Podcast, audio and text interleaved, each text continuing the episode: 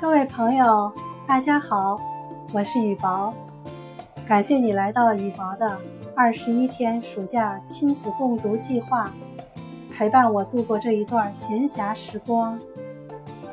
下面我为你朗诵的是《陪伴的种种》，作者佚名。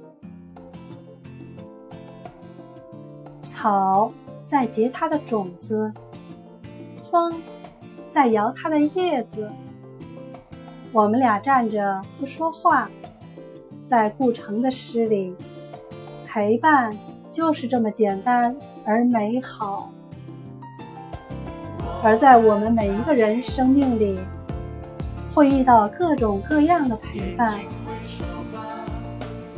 比如说这会儿，你我之间是一段短暂的陪伴。